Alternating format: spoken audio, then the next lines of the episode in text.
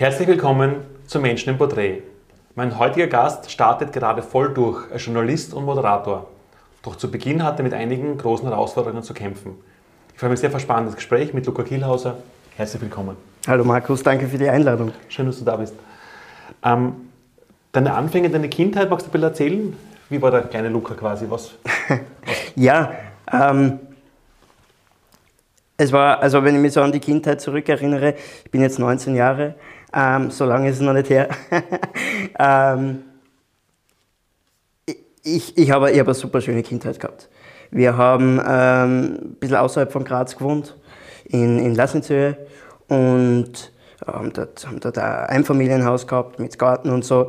Und ich habe einen Bruder und, und, und Mama und Papa, also äh, cooles Familienleben und, und äh, ja, es war, es war einfach alles stimmig. Auch dann in der Volksschule ähm, war es war, es toll. Ich habe hab einen super Anschluss gefunden, sage ich mal. Äh, immer, immer gut äh, mit, mit Kollegen mich angefreundet und, und immer ein gutes soziales Umfeld gehabt, würde ich sagen.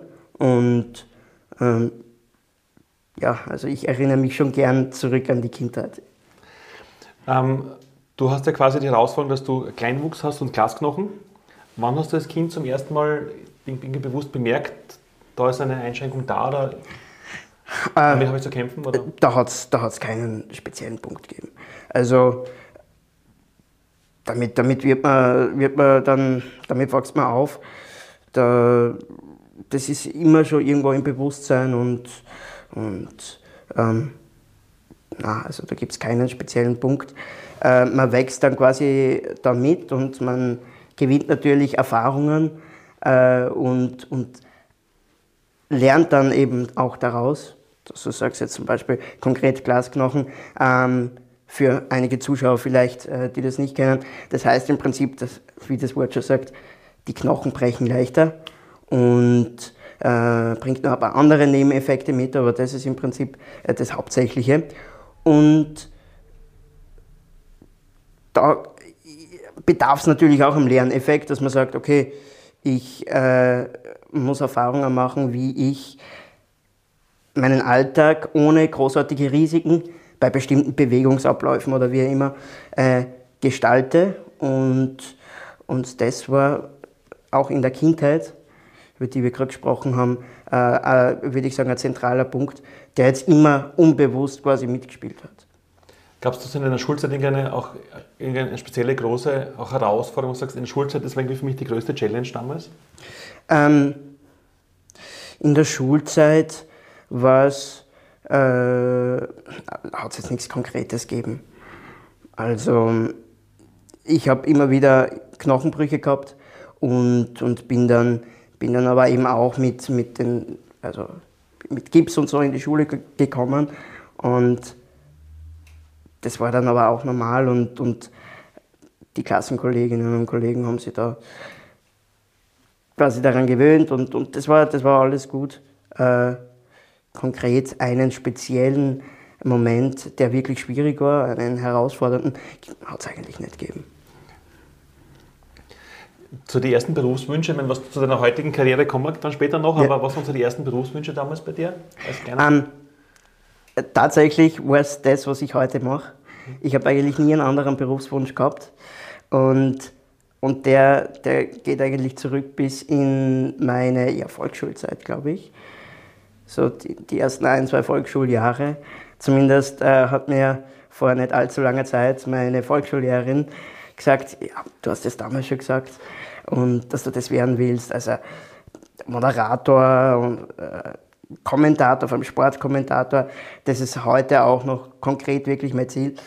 Und ja, aber ich meine, es ist ja an sich ein klassischer Berufswunsch, würde ich sagen, weil es gibt viele, vor allem Jungs, die äh, im Kindheitsalter das einfach als, als Berufswunsch definieren. Und ansonsten äh, habe ich da eigentlich nie wirklich Alternativen gesehen und, und eigentlich auch nicht äh, wahrgenommen, weil für mich war eigentlich immer die Richtung klar. Und so nach und nach hat sich das dann entwickelt, auch aus, aus einem gewissen eigenen Engagement Ich glaube, du musst ähm, immer, wenn du sagst, okay, du willst was erreichen, was total fern liegt, äh, du bist im Prinzip, äh, du hast da überhaupt keine, keine Verbindung dazu, aber du willst dorthin, dann musst du, glaube ich, äh, einfach Initiativen setzen und mutig sein und dich trauen. Und, und das habe ich gemacht. Äh, mit einem YouTube-Kanal habe ich angefangen. und da habe ich wöchentlich äh, Sportsendung gemacht. Äh, also, also Sportsendung, es ist halt so äh, eine News-Sendung mehr oder weniger mit Bildern und dann äh, Voice-Over. Und das waren quasi die Anfänge. Ich glaube, das habe ich zwei Jahre gemacht. Habe ich auch mit so einem Lavalier-Mikrofon aufgenommen. Äh, da bin ich so gesessen im, im, in meinem Zimmer und habe das aufgenommen. Am Handy alles auch geschnitten. Also es, es war ein bisschen anstrengend, aber, aber es hat mir einfach total taugt. Das Lavalier-Mikrofon damals hat natürlich nicht die Qualität gehabt von dem jetzt. Äh, und ja, das waren so die ersten Schritte, weil ich mir gedacht habe, ich finde das so cool, ich finde das so lässig. Da sind Leute in Stadien über, über, über den ganzen Kontinent verteilt und kommentieren die Spiele. Und, und das ist bestimmt auch ein schwerer Job, äh, wie ich mir damals gedacht habe und jetzt auch immer wieder, immer mehr äh, das zu spüren bekomme. Aber, aber, aber das war ein Ziel und ich habe mir dann gedacht, okay, wie komme ich da am besten hin? Und durch Internet, YouTube hat man ja alle Möglichkeiten. Okay. Gibt es so, eine, eine erste Erinnerung nach dem Motto, wie kamst du auf die Idee, wie kommt quasi jetzt ein Schüler in jungen Schulalter auf die Idee überhaupt, okay, ich möchte auch jetzt Moderator, Kommentator werden. Gab es denn kein Vorbild, gab es denn keinen Schlüsselmoment, hast du im Fernsehen ein gesehen, wie war die, wo kam der Geistesblitz quasi damals? Mhm. Die konkreten Vorbilder in der Branche sind dann eigentlich erst äh, jetzt in den letzten Jahren so wirklich gereift äh, bei mir. Aber ich würde sagen, es war eigentlich nicht das Moderieren an sich, was mir diesen Berufswunsch, diesen Traumberuf äh, gebracht hat, sondern es war eigentlich der Sport. Ich war schon immer extrem sportbegeistert und, und Fußball vor allem und super Sache. Und auch schon in der Volksschule. Und ich glaube, ich bin mir nicht mehr ganz sicher, aber es war so aus dem Gedanken heraus, okay, ich würde beruflich unbedingt irgendwas in dem Umfeld machen. Spieler kann ich nicht sein, bin ich relativ früh drauf gekommen. Und ähm, was kann man sonst machen? Ich, ich rede gerne drüber, ich habe mich schon früh einigermaßen gut ausgekannt. Und so ist es dann irgendwie äh, aus dem Sport eigentlich heraus entstanden. Es hätte eventuell auch, weiß nicht, Manager oder irgendwas werden können, aber, aber das liegt mir dann doch ein bisschen ferner. Und was war dann so der erste konkrete Schritt in diese berufliche Richtung? Hast du irgendwann mal Bewerbung losgestellt? YouTube-Kanal, tolle Sache. Finde ich spannend, dass du gemacht hast, aber gab's dann, was war dann der erste Schritt in die Richtung dann? Ja, es war dann äh, ein Praktikum beim ORF. Na, zuerst war es ein, ein Schnuppertag beim ORF, genau. Ein Bekannter von mir hat damals bei der Antenne Steiermark gearbeitet und hat das auf YouTube gesehen und hat gesagt, okay, das ist eine coole Sache für dein Alter, du machst das, machst das gut, ähm, wie du das gestaltest und einsprichst und so. Und, und hat dann äh, gesagt, okay, ich schaue, was ich machen kann. Also ich habe mich jetzt nicht aktiv gefragt, aber er hat gesagt, vielleicht kann ich da was machen. Und dann hat er eben Kontakt aufgenommen zu einem Kollegen von ihm aus dem Sport, äh, zum Flo Prates, Florian Prates vom ORF Steiermark und hat dann gefragt, ob ich nicht einmal ihn beim Arbeitstag begleiten könnte. Und für den Florian denke ich mir, ich habe jetzt nie aktiv darüber geredet, muss ihn einmal ansprechen, aber war es bestimmt auch eine, eine spezielle Situation. Es war sowieso vorher noch nie jemand im Rollstuhl, glaube ich, angestellt im Landesstudio. Von einer Anstellung war ich damals weit weg, aber generell jemand im Rollstuhl äh, bei so einem Alltag begleiten, das ist was sehr Spezielles. Wie das für ihn gewesen ist, ich stelle mir vor, es war, war, war speziell. Und na, aber er hat, er hat da auf jeden Fall zugestimmt und ganz, ganz nett engagiert. Und dann habe ich ihn begleiten dürfen, einmal ins Stadion. und habe mit äh, meinem jetzigen Kollegen, mit dem Peter Kahner, dann eine, einen Live-Einstieg in einer Halbzeit von, von einem Bundesligaspiel von Sturm auf Radio Steiermark gemacht und, und so war das dann, bin ich da reingerutscht. Und ich, ich tue mir jetzt schwer, wo ich ja. jetzt den Punkt setzen soll, weil es war also die Grenze, mehr oder weniger, weil es war so eine Entwicklung. durchgehende Entwicklung, weil aus dem heraus, äh, wo ich dort im Pressebereich im Stadion war, habe ich dann am nächsten Tag ähm, eine, eine Nachricht gekriegt von jemand anderem, von einem anderen Medium, vom Gregor Waltel, äh, ob ich nicht für ihn, für das Online-Radio, für sein Online-Radio äh, wöchentlich so eine Sportsendung machen möchte, wie im Prinzip ich auf YouTube zuerst gemacht habe, bis zu dem Zeitpunkt. Und, und daraus haben sich dann wieder Sachen entwickelt. Also wenn du von dieser Entwicklung sprichst, das klingt eigentlich irgendwie wie eine Erfolgsgeschichte von Anfang bis heute. Ja. Oder gab es dazwischen auch mal Herausforderungen, wo du sagst, uff, ähm? Also beruflich, ähm, muss ich mal einen Schluck nehmen, beruflich war es äh, so ganz konkret nie, aber ich war, ich war äh, nach meiner Matura ein halbes Jahr auf Jobsuche und und habe davor schon drei Praktika beim ORF äh, machen dürfen, äh, zwei im Landesstudio Steiermark, eins in Wien in der Sportredaktion und, und äh, Berufserfahrung sammeln dürfen. Und war dann auf Jobsuche und habe an alle möglichen Medieneinrichtungen da in der Gegend um Graz Bewerbungen geschrieben, ähm, ob ich zumindest vielleicht ein Langzeitpraktikum oder so irgendwas machen kann. Da ist dann nichts dabei rausgekommen. Ähm, dann war es eigentlich so, dass ich mir gedacht habe, okay, natürlich, das ist jetzt diese Grenze, vor der viele meiner Kollegen jetzt auch stehen, äh, meiner ehemaligen Schulkollegen, Studium oder Beruf. Und ich habe gesagt, okay, ich möchte eigentlich nicht jetzt studieren gehen, wenn ich schon jetzt nichts finde, sondern ich möchte einfach arbeiten. Wurscht, jetzt auch wenn es nicht in der Branche ist, einfach irgendwas arbeiten. Und dann habe ich für ein halbes Jahr äh, ganz einfach in einem Callcenter mehr oder weniger gearbeitet. Und dann bin ich auf die Bewerbung, also auf die Ausschreibung für das Traineeship beim ORF aufmerksam gemacht worden und habe mich dann da beworben. Es war ein langer Bewerbungsprozess, äh, viele Bewerber und ist aber gut ausgegangen und jetzt bin ich eben da, wo ich beruflich jetzt bin. Ja. Das ist gerade erzählt, quasi der Einstieg, die Anfänge, dann Praktika und begleitend einmal beim OF Steiermark. Was waren so auf deinem Weg bis zur heutigen, da kommen wir noch dazu, so der erste irgendwie prägendste Erfolg, wo du sagst, das war irgendwie so der erste, wo man war so richtig cooler, stolzer Moment gewesen? Ähm, ja, da gab es natürlich einige, aber also was mir jetzt so einfällt, war natürlich dieser Bewerbungsprozess, den ich da gerade angesprochen habe. Ähm, der ist überwiegend gelaufen und da war ich dann einmal draußen. Ähm, und da hat man vorher nicht wirklich gewusst, was auf einen zukommt. Und ich habe gedacht, okay, das wird quasi ein Bewerbungsgespräch. Dann gibt es vielleicht irgendwann einmal so einen kleinen Aufnahmetest. Äh, aber es war dann wirklich, ich war dann, glaube ich, mit also 30 anderen äh, Bewerberinnen und Bewerbern dort.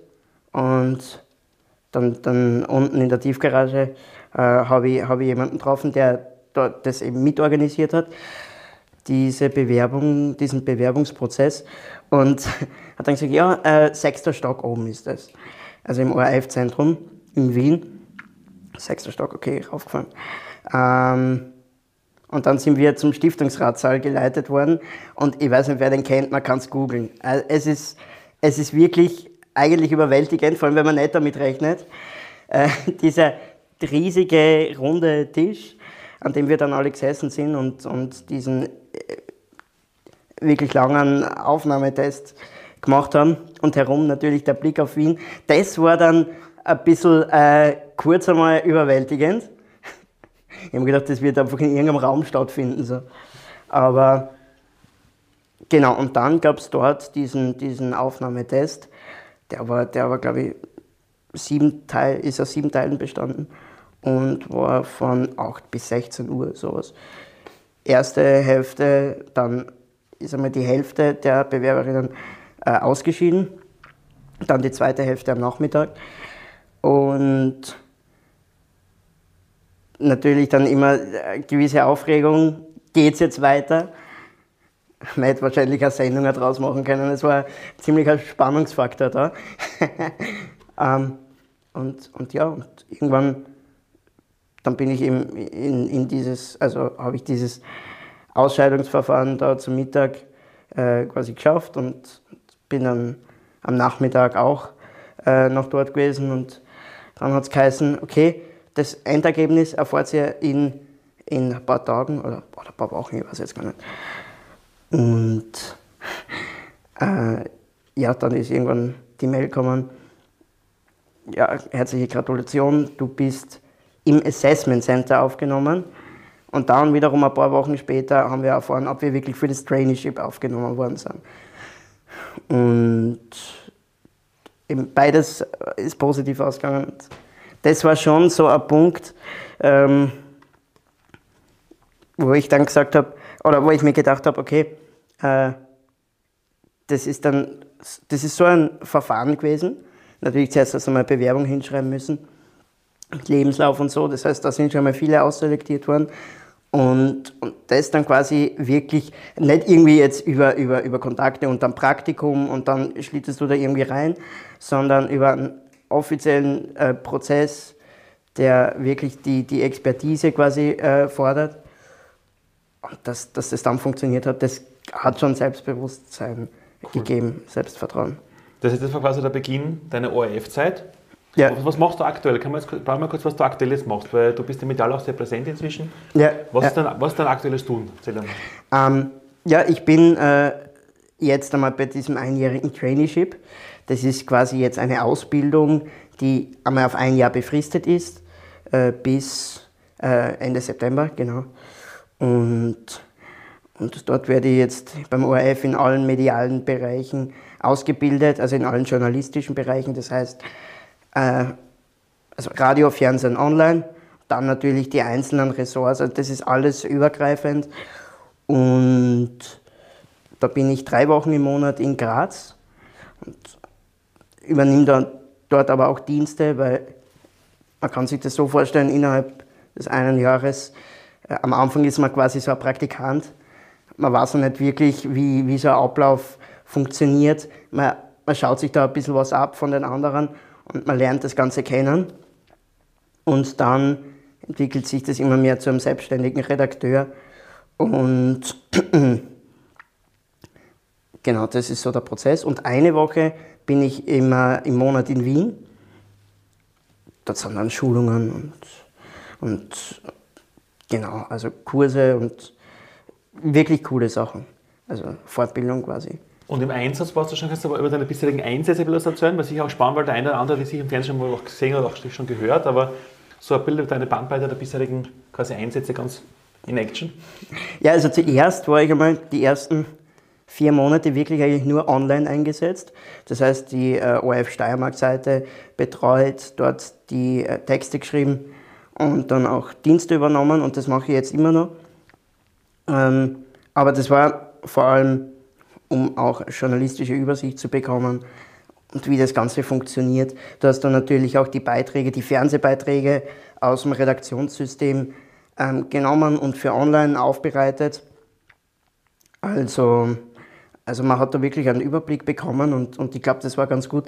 Auch wenn jetzt das Schreiben nicht meine, meine größte Leidenschaft ist, äh, sondern eher das Sprechen und das Umgehen mit gesprochener Sprache. Und Jetzt bin ich seit äh, nicht allzu langer Zeit beim, beim Radio und jetzt übernehme ich gemischt Radiodienste, beziehungsweise werde dort jetzt eingeschult äh, und, und Online-Dienste. Und äh, ja, das hat, jetzt, das hat jetzt vor kurzem begonnen und das ist ganz cool, so die ersten selbst erstellten Beiträge, vor allem eben bei mir Faktor Sport ganz groß. Und das ist auch total lässig, dass ich da jetzt ähm, wirklich beim Radio einmal mit dem Sport begonnen habe. Jetzt die Skiweltmeisterschaft, ähm, dann heute in der Bundesliga, Fußball-Bundesliga, die Eröffnung äh, das große Spiel Sturm gegen Rapid. Und da habe ich jetzt immer die Vorschau gemacht und dann einen, einen Beitrag für die Fläche am Nachmittag. Also für die Fläche, das heißt, das ist jetzt nicht so nachrichtenmäßig, sondern das ist auch ein bisschen lustiger aufbereitet und, und so Side Facts und so. Äh, genau, also das, das ist so grundsätzliche Übersicht und dann wird jetzt im Laufe des restlichen Jahres ähm, noch, äh, werde ich noch zum, zum Fernsehen kommen und Fernsehbeiträge machen. Ähm, und den ersten halben Fernsehbeitrag, den habe ich äh, gestern gehabt. Ähm, es war, also ich habe den Beitrag so an sich nicht gestaltet. Äh, das hat unser Sportchef, der Hannes Kagel, gemacht. Und, ähm, also Schnitt, Text schreiben und so und, und einsprechen. Aber ich war da mit einem Kamerateam äh, das erste Mal alleine bei der Pressekonferenz von Sturm. Und dann haben wir ein Exklusivinterview mit dem Christian Ilzer, mit dem Cheftrainer bekommen. Es war ganz cool. Und ja, wenn man das dann nachher sieht, wie das so verarbeitet wird, auch wenn es nicht ganz der eigene Beitrag ist, aber unten im Insert kommt auch dann der Name natürlich. äh, ja. Klingt spannend. Du hast mir am, am Beginn vor dem Gespräch nur kurz auch ein Stichwort gegeben, was sehr spannend war. So quasi, es gab ja schon einen ersten Live-Einstieg. Ja. Erzähl einmal. ja, das war, das war extrem spontan. Äh, Weltmeisterschaft, Fußball-Weltmeisterschaft 2022, also jetzt im Herbst. Ähm, wir haben bei, wenn ganz sensationelle Ereignisse war, äh, haben, wir, haben wir immer wieder auch Live-Einstiege gemacht. Und Marokko hat ja so super äh, performt und hat auch Spanien äh, besiegt und ist dann aufgestiegen. Und äh, dann waren wir, also ich habe gerade Online-Dienst gehabt, da gerade einen Text noch zusammengeschrieben, es war schon gegen Abend. Ähm, dann in der Redaktion war nur mehr ein Kollege und der Chefredakteur ist dann auch gekommen. Und dann haben wir uns das Spiel so nebenbei ein bisschen angeschaut am Fernseher. Also die anderen haben sich angeschaut, ich so nebenbei, weil die Texte noch fertig abschreiben müssen. Und äh, dann die Sensation, Marokko gewinnt gegen Spanien. Äh, Elfmeterschießen, extrem spannend. Und dann geht unser Chefredakteur, der Wolfgang Schaller, zum Radiostudio, das direkt angrenzend zur Redaktion ist, macht die Tür auf und sagt, Luca, du machst jetzt einen Live-Einstieg. ich habe davor nur Online-Dienst übernommen, ich habe eigentlich keinen Radiobeitrag noch gemacht, ich habe erst recht nicht live. Und ich, habe zuerst gedacht, das ist ein, ist ein Schmäh, weil ich weiß nicht. Ähm, dann waren noch eineinhalb Minuten Zeit bis zum Live, also ich glaube eineinhalb Minuten sowas, bis zum Live-Einstieg. Und, und äh, unser Chefredakteur also, hat mich dann gefragt, ja, willst du jetzt oder willst du nicht? Und ich, ja, äh, ja sicher. Äh, ich meine, das wollte ich schon immer machen, das kann ich mir jetzt auch nicht entgehen lassen. Äh, keine Ahnung, wie ich das jetzt aufführen werde. Ich habe das Spiel ja nicht ganz gesehen, weil ich eine Texte geschrieben habe.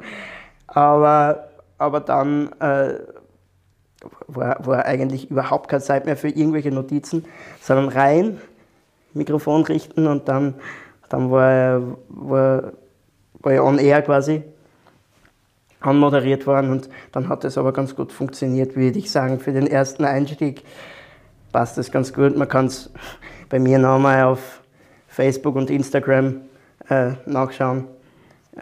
Genau. Cool.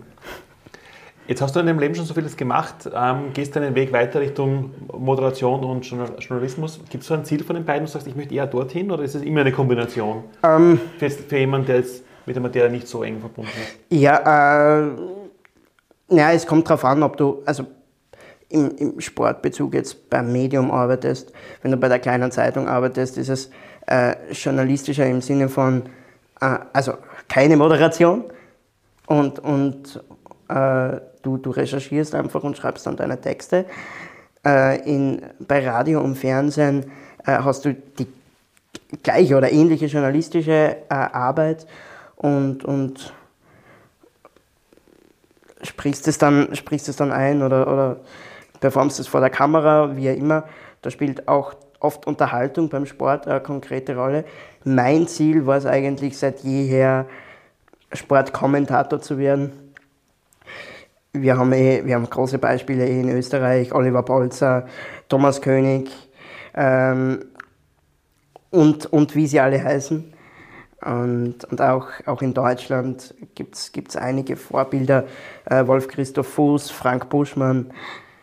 Ähm, und, und mein wirkliches Ziel ist es, Sportkommentator zu werden, wirklich live vor Ort in Stadien und, und dann äh, ja, einfach, einfach dort das Spiel zu kommentieren. Und das Ziel ist nach wie vor, also von der Volksschulzeit bis jetzt, bei mir gegeben und das wäre so wirklich. Moderation ist es ja eigentlich nicht, wenn man es genau nimmt. Ähm, das ist ja, also man spricht eher aus dem Off. Moderation wäre dann, was zum Beispiel äh, bei uns der Rainer Pariasek übernimmt, äh, dass du dann in der Halbzeit oder so die Analysen moderierst oder Gesprächsrunden leitest oder wie immer. Jetzt hast du in, in einem sehr jungen Alter, bis 19 hast du gesagt, ja. im Endeffekt deinen Weg schon gefunden, gehst dann jetzt zielstrebig weiter und hast große Ziele. Gibt es jetzt aus deiner Sicht so einen wichtigsten Erfolgstipp, den du jetzt anderen jungen Menschen mitgeben würdest, die, egal in welchem Bereich, auch sagen, ich möchte erfolgreich sein, ich möchte glücklich erfolgreich sein, ich habe eine Ziele.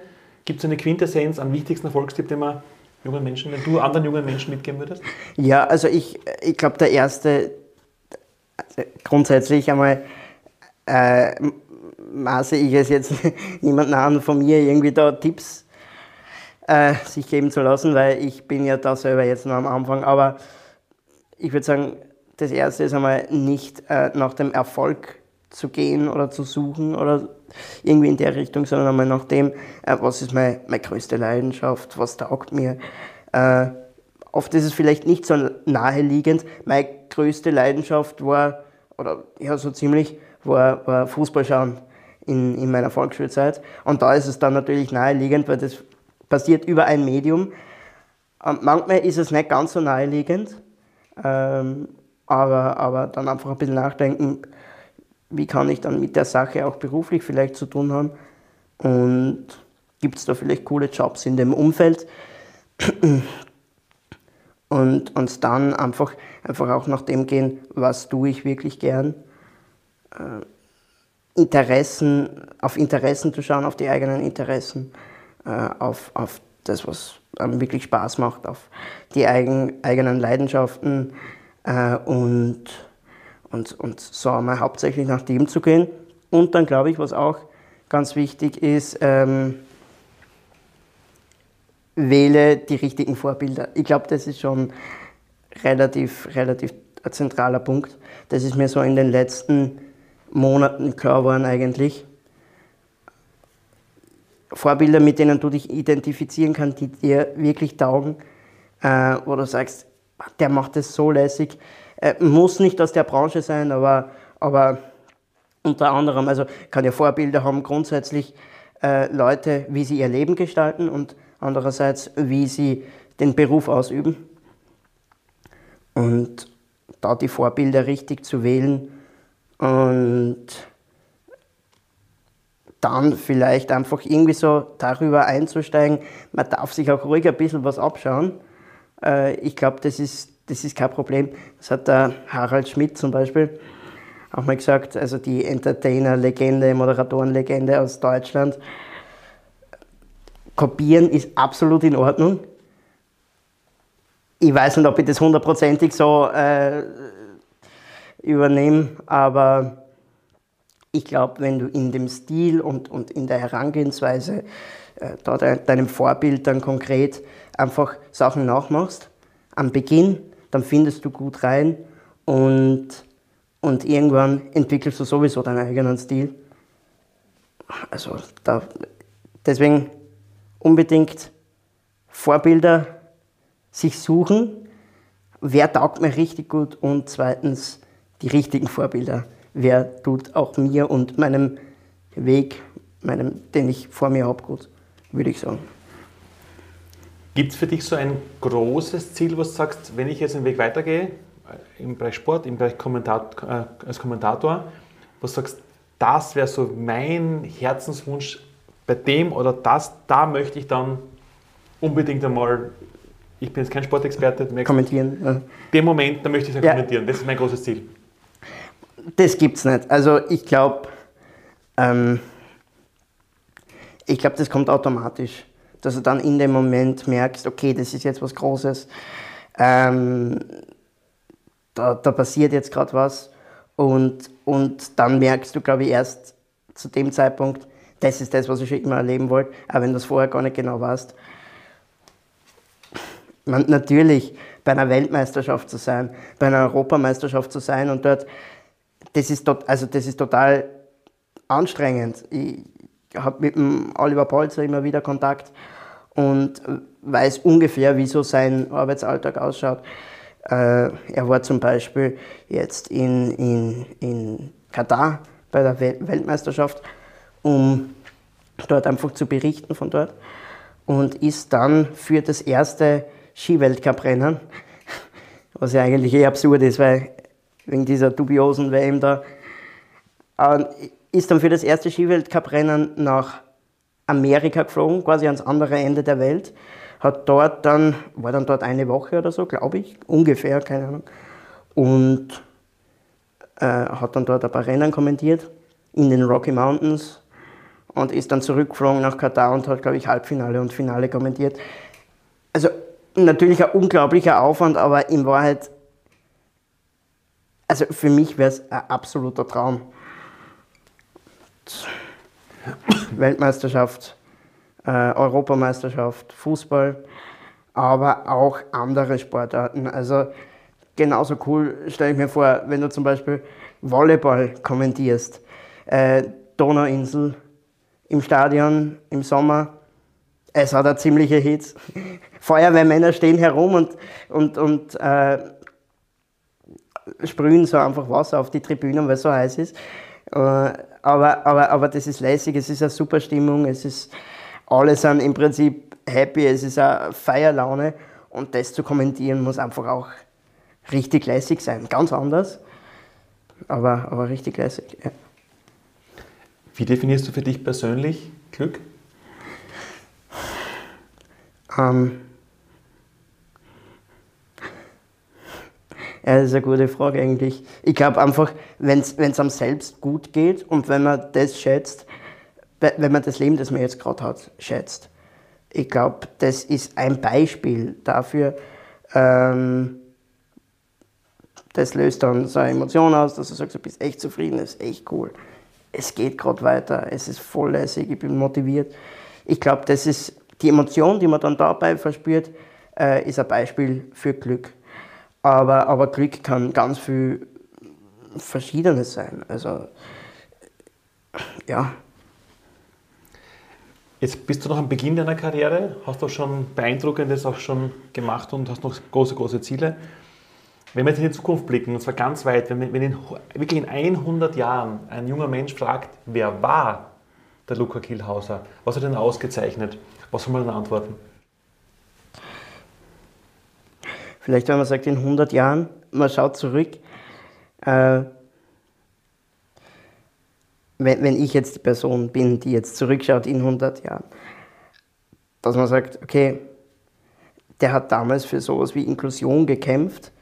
Äh, das Wort kennt man heute eigentlich gar nicht mehr, weil äh, das, was das, Inklus also was das Wort beinhaltet, das gibt es schon, äh, also diese, diese Eigenschaften. Und er war da damals in einer vielleicht teilweise herausfordernden Situation, aber hat es nie zu einer Herausforderung werden lassen, weil er einfach seinen Zielen gefolgt ist und, und, und die Ziele gehabt hat, äh, also Ziele gehabt hat, die auch jeder andere hätte haben können,